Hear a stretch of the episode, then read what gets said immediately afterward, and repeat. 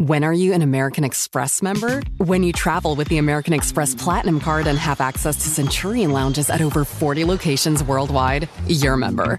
When your American Express Platinum Card gets you seated at exclusive tables at renowned restaurants through global dining access by Resi, you're a member. When you arrive at live events through dedicated American Express card member entrances at select venues, yeah, you're a member. That's the powerful backing of American Express. Learn more at americanexpress.com slash with Amex.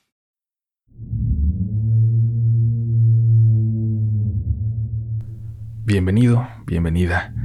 Te agradecemos de nuevo cuenta volver a estar por aquí, estar dispuesto a escuchar las siguientes historias de encuentros con lo paranormal y lo inexplicable. Historias que te harán cuestionarte hasta dónde llega tu escepticismo. Ojalá que no te cuestiones fácilmente, porque las historias de hoy podrían quedarse contigo durante mucho tiempo. Ojalá que no, pero si es así, ya serás al menos protagonista de la siguiente edición de Relatos de la Noche. Buenas noches a todos. Mi nombre es Anaí y soy de San Luis Potosí. Mi historia es corta, pero aún así me sigue intrigando. Siempre me quedaré con la duda de qué fue lo que en realidad pasó. Yo vivo por el Boulevard Santiago, al lado literalmente. Hace un tiempo, cuando mi hijo era pequeño, como de dos años de edad, teníamos la sala en el segundo piso ya que mi papá había enfermado y bajamos su cama donde estaba la sala. Estuvimos un mes completo en el hospital central hasta que, desgraciadamente, mi papá murió.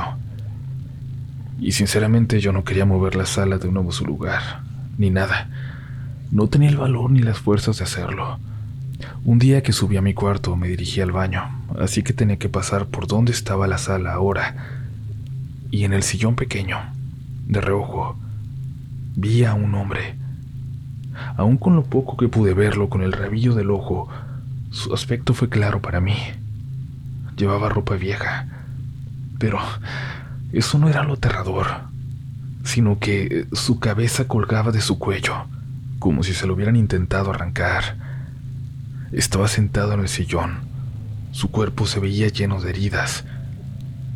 Yo seguí caminando al baño porque me asusté e hice como si no lo hubiera visto. Me encerré ahí. Me aterraba que esta cosa siguiera allá afuera, o que se hubiera levantado, que ahora estuviera detrás de la puerta. Me atreví a salir hasta que escuché la puerta principal. Había llegado mi esposo. Bajé rápido hasta él, pero no le dije nada, solo lo saludé y me dijo que iba al baño. Se dirigió arriba y cuando bajó, ahora su cara era la de terror. Me dijo que no iba a creer lo que pasó. Le pregunté por qué y me comentó que en el sillón pequeño había visto un hombre con heridas y la cabeza colgando. Le dije que también lo había visto apenas un momento atrás, pero que me había encerrado en el baño porque me había dado mucho miedo y que solo pude salir hasta que él llegó. La casa se sentía muy fría en ese entonces, sobre todo desde que mi papá había muerto, y la primera semana sin él fue muy solitaria. Yo tenía miedo hasta de apagar la luz, y se volvió peor desde que vimos a este señor, a esta cosa. Mi mamá en ese entonces cuidaba a mi hijo, pero ella trataba de nunca estar en la casa, así que se iba con mi abuela porque decía que sentía el ambiente muy pesado. Pasado una semana de haber visto a aquel espectro, en la tarde se escucharon muchos gritos abajo en el bulevar. Yo me asomé por la ventana y vi que había muchas personas como tratando de levantar una tapia donde pasa el drenaje. Finalmente vi que sacaron a un niño como de un año, quizás dos. Él vivía allá abajo por el puente peatonal, en una casita. Cuando salió de allí, una tapa de concreto estaba rota y el pobre cayó dentro del drenaje que lo arrastró hasta debajo de mi casa. Murió. El pobre murió ahí. Ahí quedó atorado. Una de las cosas más tristes que he tenido que ver en mi vida fue cuando su mamá llegó por él. Lo menciono porque en una ocasión, meses después, en que llegamos muy tarde a la casa, me di cuenta de que se me habían olvidado las llaves y mi esposo se brincó por el lado del bulevar. Hola. Dice que de la nada salió una vocecita que le dijo hola. Mi esposo volteó pensando que algún niño con sus padres pasaba por ahí, pero el lugar estaba completamente vacío. Yo la verdad no quise hacerle caso.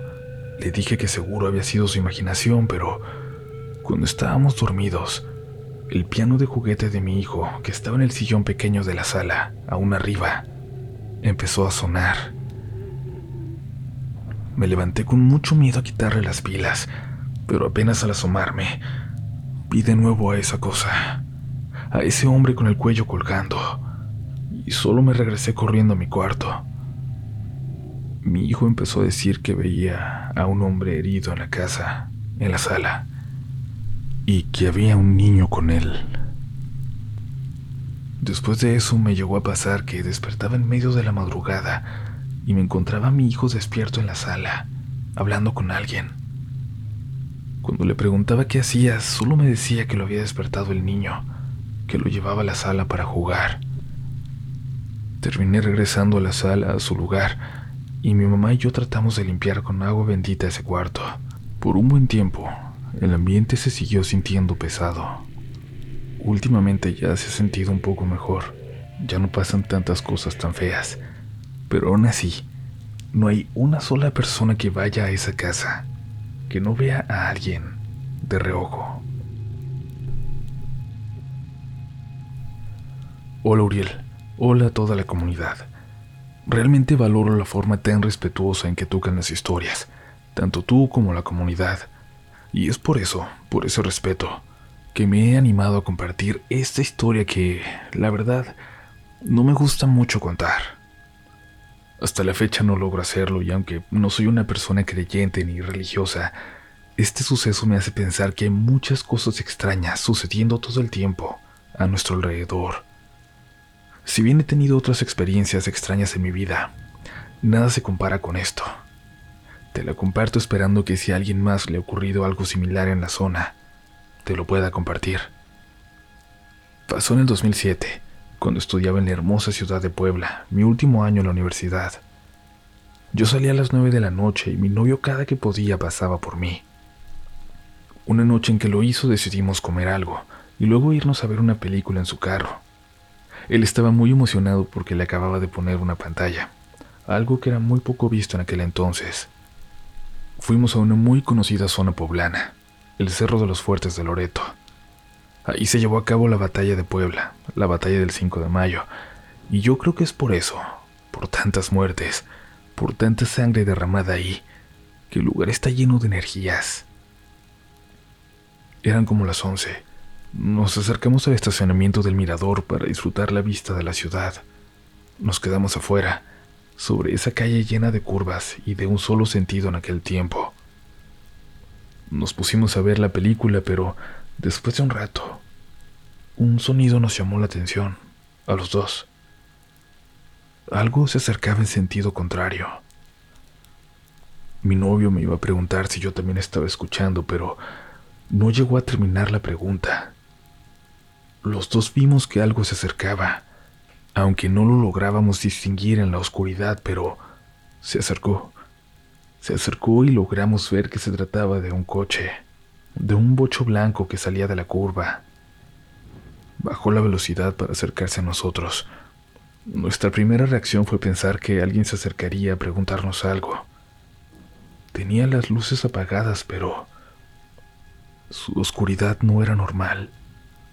Parecía que jalaba hacia él toda la oscuridad a su alrededor. Parecía que venía apagado. El sonido a lo lejos era de un motor de bocho, ese sonido tan característico, pero parecía venir de otro lugar, lejano. Los dos tuvimos una especie de mal presentimiento. Aquel coche llamaba nuestra atención, pero no de una forma normal. No podíamos dejar de verlo. Cuando finalmente pasó al lado de nosotros, nos dimos cuenta de que nadie lo iba manejando. El coche iba totalmente solo, hasta nos levantamos un poco para ver si iba alguien agachado, pero no. Mi novio me preguntó si yo podía ver quién lo iba manejando, incrédulo, y yo solo le podía decir que no con la cabeza. El carro iba muy despacio, pero no nos golpeó. lo que era lógico por su trayectoria si hubiera venido realmente solo. Metros después de que nos pasó, se detuvo de golpe, al llegar al final de la siguiente curva. Ni mi novio ni yo podíamos decir palabra alguna. No teníamos idea de qué estaba pasando. Yo no le podía quitar los ojos encima al bocho cuando mi novio empezó a gritar con mucho miedo. Me decía que cerrara los ojos, que no los abriera por ningún motivo. Ahí viene, ahí viene, decía y echó el carro a andar y empezamos a bajar de ahí. No lo viste, ¿verdad? Dime que no lo viste. Estaba muy cerca. Me decía y yo le contestaba que no. Le preguntaba de qué hablaba, pero no me respondía. Lo único que dijo fue que venía bajando del cerro. Ahí supe que no se refería al coche fantasma. Yo ya solo quería que bajáramos de ahí el miedo era insoportable, pero la experiencia no había terminado. Mi novio bajó la velocidad porque a lo lejos se veía una persona caminando por el medio del camino. Nos daba la espalda. Por precaución empezó a avanzar muy, muy despacio. Nos dimos cuenta que era un hombre. Su cabello era blanco, completamente blanco y largo. La forma en que caminaba no era normal. Cuando estábamos por darle alcance, giró la cabeza muy rápido, como si fuera una escena salida de un sueño horrible, de una película de terror. Torció el cuello por completo para vernos, pero su cuerpo no se movió en absoluto.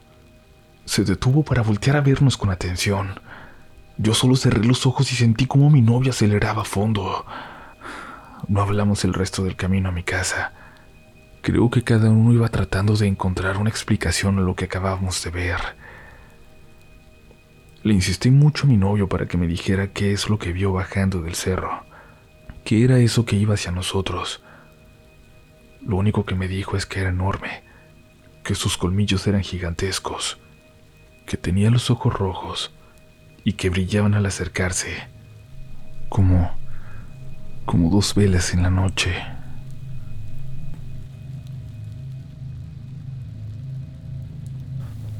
En enero de 2016 entré a trabajar como vigilante en una hacienda, no muy lejos de aquí, de donde tienen su casa.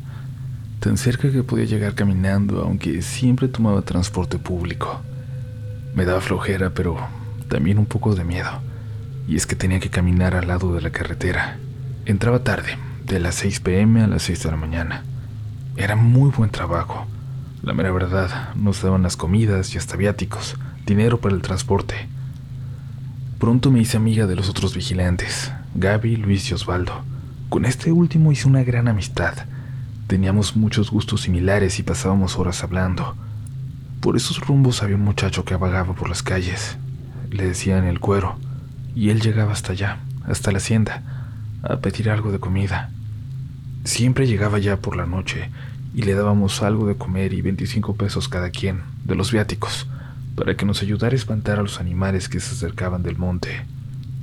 Hay muchos coyotes y otros animales peligrosos por ahí. También le tocó espantar borrachos y todo lo que se acercara a la hacienda que no perteneciera ahí realmente. El cuero hacía esos trabajitos que nosotros no queríamos hacer. Una noche que empezó como cualquiera, llegó el cuero a la hora de la cena. Le dimos su comida, su dinero y se fue a espantar animales mientras nosotros hacíamos nuestras demás labores. No era mucho trabajo. Luis y Gaby se dormían siempre un buen rato. Si el cuero iba a espantar animales, les quedaba muy poco trabajo a ellos.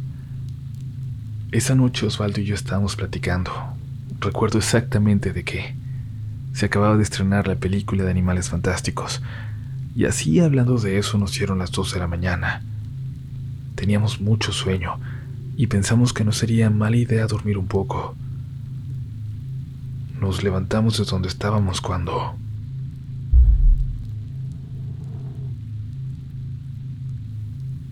Se escuchó un sonido fuerte, grave, que cimbró todo como si hubiera caído algo sumamente pesado. Luis y Gaby se despertaron. Escuchamos en la oscuridad unos gritos de terror y luego vimos al cuero correr hacia nosotros desde el fondo de la hacienda. Venía corriendo y gritando que le abriéramos, por favor. Lo dejamos entrar a la oficina y cerramos bien detrás de él. Le preguntamos qué pasaba, pero no podía hablar. Al tocarlo nos dimos cuenta de que el corazón se le quería salir del pecho. Se alejó de la puerta y solo decía, no es un animal. Lo quise espantar, pero no es un animal. La hacienda estaba lejos de todo. No había casa cerca, así que no sabíamos a qué se refería, pero nos asustaba que estuviera así. Lo único más o menos cerca era la tienda de un viejito, pero él llegaba hasta las 7 de la mañana. No había nadie en kilómetros a la redonda. Como éramos vigilantes, teníamos armas, así que nos atrevimos a tomarlas. El cuero estaba tan asustado que era claro que las íbamos a necesitar. Fuera lo que fuera que estaba ahí, no era un animal, había dicho el cuero. No era un animal. Salieron primero Osvaldo y Luis. Detrás unos metros, Gaby y yo. Frente a la puerta de la hacienda vimos algo, una sombra, una silueta que parecía un perro enorme, como un San Bernardo. Esa cosa volteó hacia nosotros. Le brillaban los ojos. Parecían dos puntos rojos intensos. Eso nos inquietó. Pero no estábamos listos para lo que venía después. Se escuchó una risa allá afuera. Pensamos que había alguien con aquel perro, pero sus dientes brillaron en la oscuridad. Lo que se estaba riendo, lo que se estaba burlando de nosotros, era aquel perro. Disparamos al aire y aquella bestia desapareció en la oscuridad de la noche. Nos acercamos a la puerta para asegurarnos de que se hubiera ido. Desde ahí podíamos ver la tienda del viejito. El perro estaba ahí, pero ahora se veía más grande. Nos daba la espalda. Comenzó a estirarse, se puso de pie, en dos patas. Se había... Se había parado como una persona, pero su cabeza pasaba el techo de la tienda. Esa cosa era enorme. Cuando vimos que eso no se trataba de un perro, ni de una persona, Disparamos otra vez, ahora en su dirección. Estábamos lejos. Quizás no le dimos, pero las balas tenían que haber pasado muy cerca. Y esa cosa ni siquiera se inmutó. Las patas cambiaron. La orientación de sus rodillas también. Ahora era claro que era algo más humano que animal. Alguien de nosotros empezó a gritar que le miráramos la cabeza, que tenía cuernos, que tenía cuernos. La figura se fue haciendo cada vez más y más oscura. Y esto no sé por qué nos impactó tanto, pero nos tomamos de las manos. En ese momento sentimos, se los juro, sentimos que era el último día de nuestras vidas. Aquello parecía ser el mismo diablo. Desapareció. En su lugar dejó una niebla espesa y nosotros corrimos al cuarto, donde el cuero no dejaba de llorar. El pobre se quedó con nosotros toda la noche. Nadie pudo dormir. Decidimos no hablar al respecto. Por la mañana todos renunciamos al trabajo. Luis nos dijo que conocía a alguien con quien teníamos que ir, que quizás tendría una respuesta. Y una semana después, cuando nos habíamos calmado un poco, nos reunimos. Luis nos llevó con una señora que habló con nosotros. Nos dijo que aquella bestia iba a cobrar algo a la hacienda, que no lo logró porque la enfrentamos, aunque tuviéramos mucho miedo la enfrentamos. Por eso no pudo hacerlo.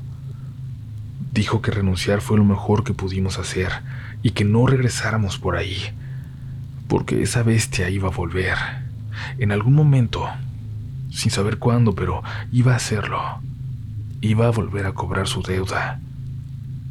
La señora no nos dijo qué era, pero sí que nos seguiría por mucho tiempo. Aún me aterra pensar que está allá afuera, que en cualquier momento puede volver. Yo sigo estando muy cerca de aquella hacienda.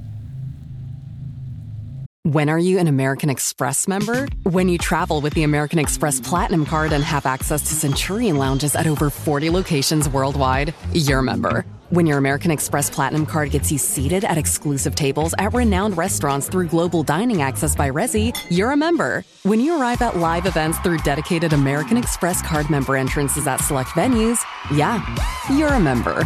That's the powerful backing of American Express. Learn more at americanexpress.com slash with Amex.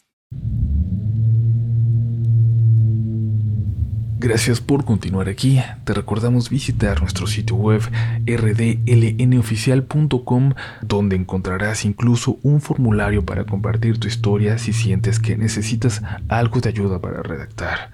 Y como siempre te invitamos a seguirnos en nuestras redes sociales.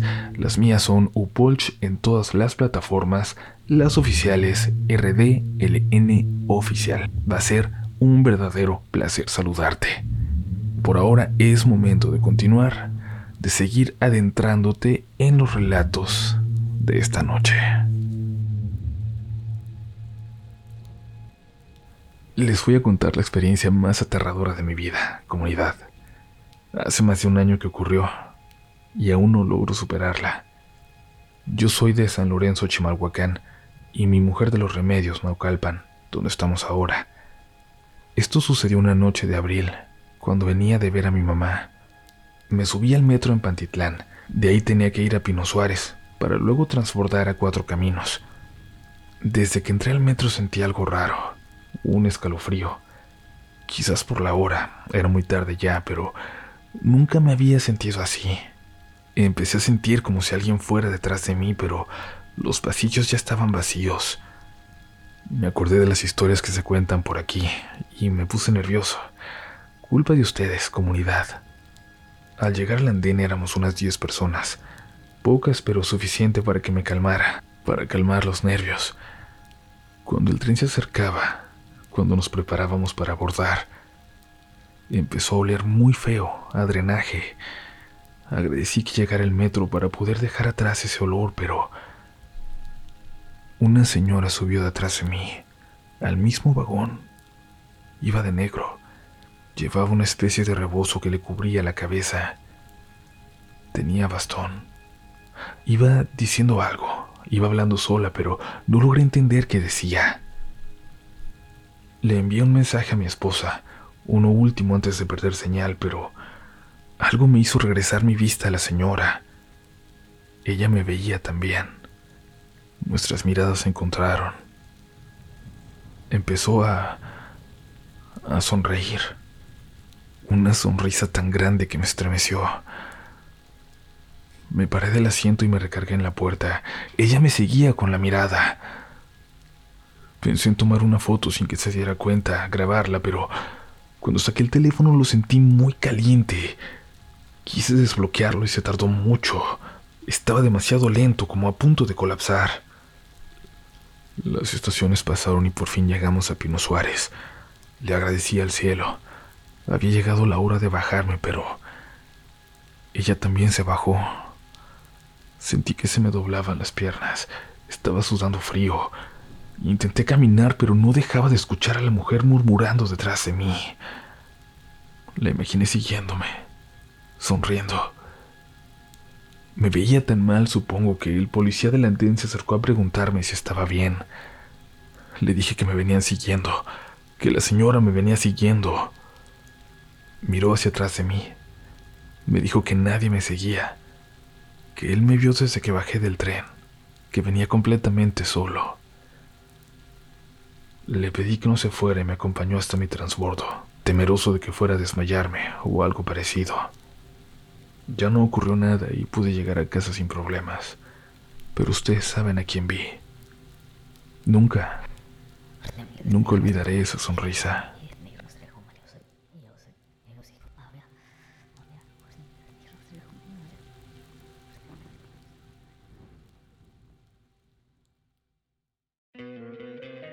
Te encantaría tener 100 dólares extra en tu bolsillo? Haz que un experto bilingüe de TurboTax declare tus impuestos para el 31 de marzo y obtén 100 dólares de vuelta al instante. Porque no importa cuáles hayan sido tus logros del año pasado, TurboTax hace que cuenten Obtén 100 dólares de vuelta y tus impuestos con 100% de precisión, solo con Intuit TurboTax. Debes declarar para el 31 de marzo. Crédito solo aplicable al costo de la presentación federal con TurboTax Full Service. Oferta sujeta a cambios o cancelación en cualquier momento. Waiting on a tax return? Hopefully it ends up in your hands. Fraudulent tax returns due to identity theft increased by 30% in 2023. If you're in a bind this tax season, LifeLock can help. Our US-based restoration specialists are experts dedicated to helping solve your identity theft issues. And all LifeLock plans are backed by the Million Dollar Protection Package. So we'll reimburse you up to the limits of your plan if you lose money due to identity theft. Help protect your information this tax season with LifeLock. Save up to 25% your first year at LifeLock.com slash aware.